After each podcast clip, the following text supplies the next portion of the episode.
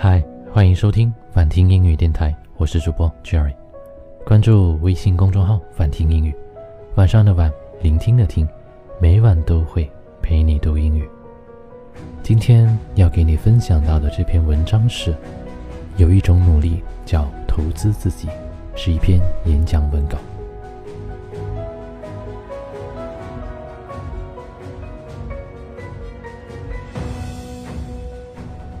See whatever you are doing, however you spend your time that tells who you are. So think about what it is you like to create a life experience. Once I look at how you commit your time, once I do an evaluation on how you spend your time, I can tell you exactly what you are committed to. How much time do you spend working on you?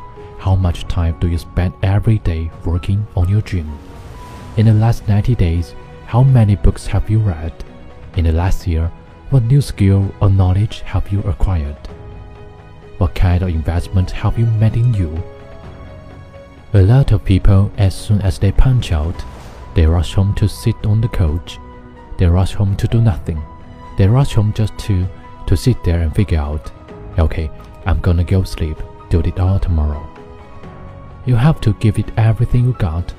No more TV, no more parties, no more play.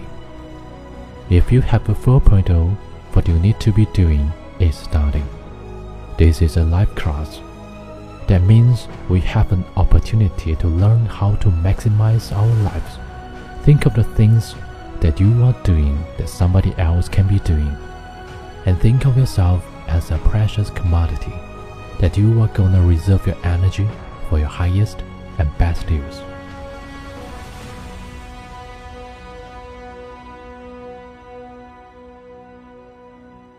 这里是反听英语电台，我是主播 Jerry。你每天花了多少时间来提高自己？你每天花了多少时间去努力实现梦想？在过去的九十天里，你听了反听英语多少期节目呢？好了，要是没听够九十期节目的话，赶紧回去把九十期节目都给我补上来，知道吗？好了，听完节目早点睡觉吧，最最亲爱的小耳朵，我们下期节目再见。search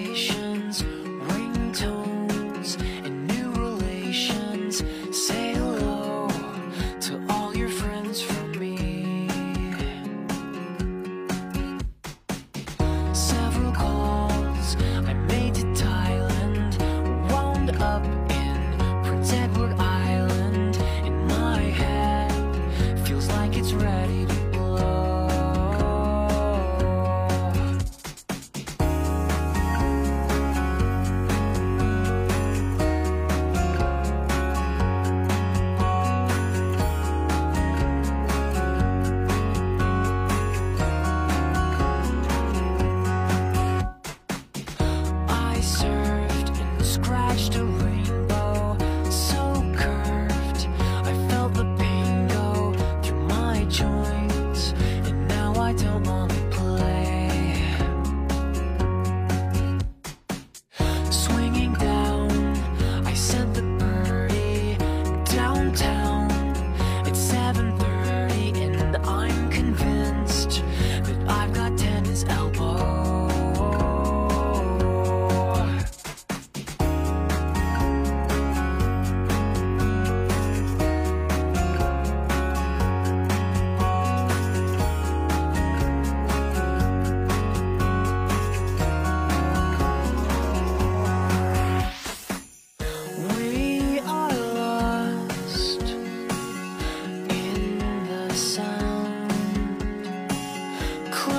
you